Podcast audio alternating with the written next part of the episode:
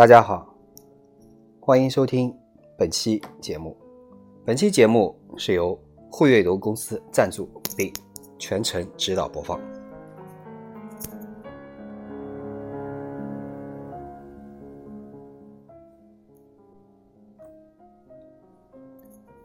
好，那么现在我们开始节目。本期节目我们来说一下小学生作文的写作。我们这一期节目，因为我们有很多学生家长对小学生作文很有很多疑问，那么，呃，包括很多同学，包括我们在教学的过程中，发现很多学生啊，对这个作文题目或者拿到作文题目以后如何去写，存在一个很大的疑问。那么今天我们结合一个北京市，呃，今年的作文题目，北京市一个小学的作文题目叫做《愉快的回忆》，我们来解释我们今天的这个。作文题目从作文开始来讲一下，如何在写作的过程中写得更加的具体、更加的细节，将细节写完整，才能够让作文写得更好。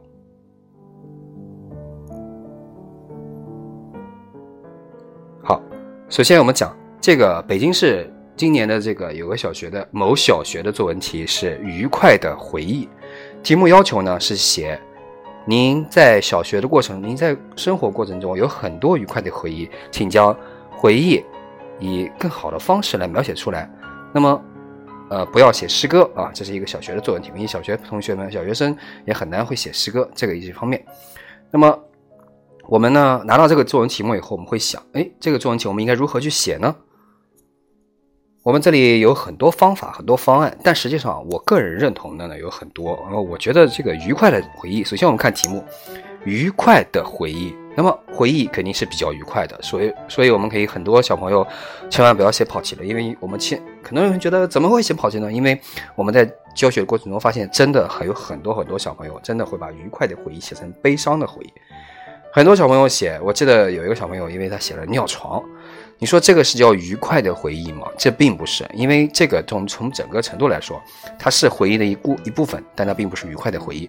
还有很多小朋友写在路上很尴尬，然后就是坐车没有，呃，没有拿到那个公交车，公交车上没有带钱，别人给你带钱了，这愉快的回忆。我觉得这也不是愉快的回忆，这个要记住。好，我们写这个愉快的回忆的话，首先我们我建议大家可以是写。比如像很多童年的回忆啊，像我们叫童年的回忆，像带线的风筝，永远不会在小朋友们的记忆中消失。那么童年时代啊，家乡里面小河啊、小草啊，可能夏日夕阳里面一起抓蟹啊、抓鱼的小伙伴啊，这个是可以很深刻的回忆起来的。可能很多好，可能很多小朋友说，我童年没没有在这个河边啊，不要紧，这个是提供一个思路给大家，我们可以写很多不一样的东西。那么。比如说，我们如果这个写开头的话，我们开头应该怎样写呢？愉快的回忆。首先，愉快的回忆，我们可以把回忆简单的解释一下啊。这个我觉得最好的方法就是呢，用排比句的形式来解释一下愉快的回忆是什么。那么，愉快的回忆，我们可以首先写啊，回忆在我的脑海中啊，如何呢？在脑海中朦朦胧胧，像雾一样漂浮着。这是第一段，我们可以简单的解释一下回忆。啊，比如“回忆”两个字啊，还可以带点磁性啊，不然呢，为什么我总是会想起它呢？好，我们刚刚说了，回忆像家乡的小河，是不是？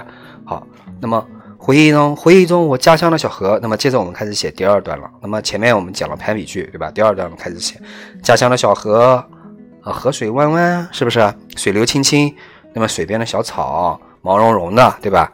这正是我和小伙伴们嬉戏玩耍的地方。夏天的傍晚呢？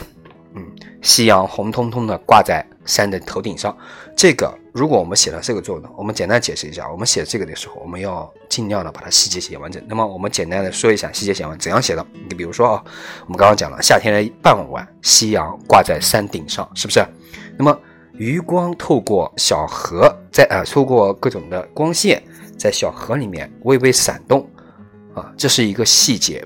太阳照射的一个余光，它怎么样的？或者洒在这个河面上，呃，很多小朋友就是因为在观察的细节的时候，观察非常不仔细。我建议大家一定要学会观察。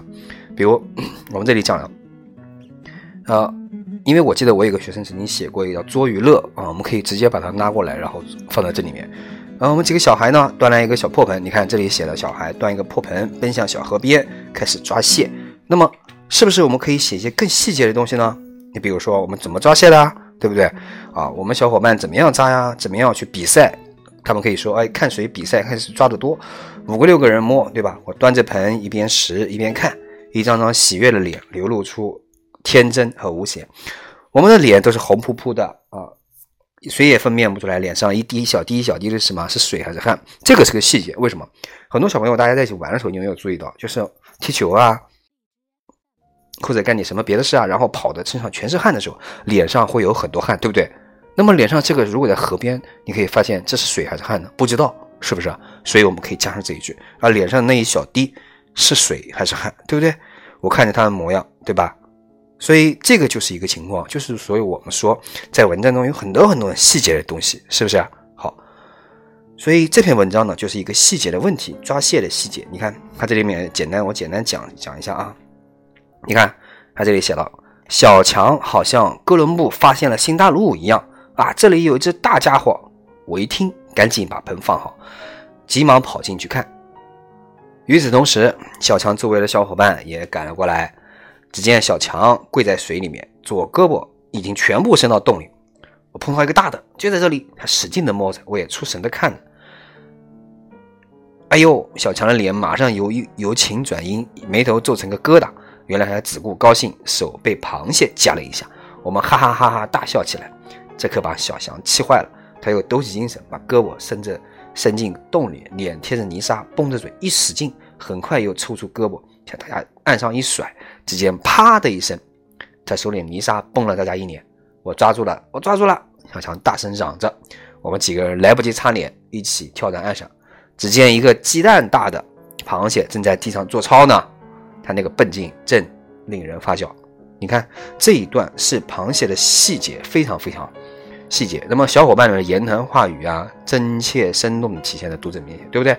那么读完就有身临其境之感。所以我们一定会强调强调什么？强调就是要大家写作文一定要有身临其境的感觉。如何身临其境？如何写作？如何将每一步每一步都做到？这是需要我们小朋友们去努力去实现，去把每一个细节写完整的。那么细节写完整有很多方法。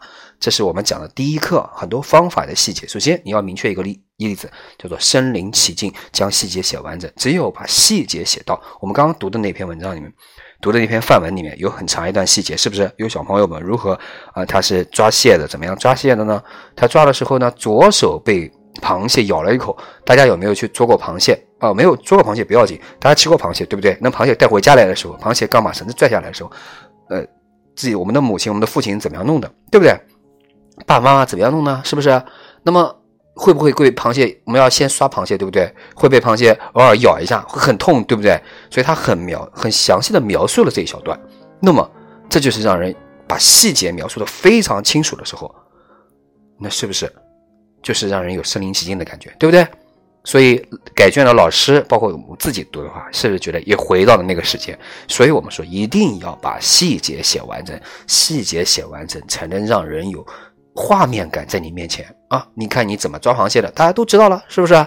所以这就是我们所说的细节，细节，细节很重要，是吧？当然了，我们前面讲的第一段、第二段、第三段，那么这是一个谋篇的布局，后面我们会接着说。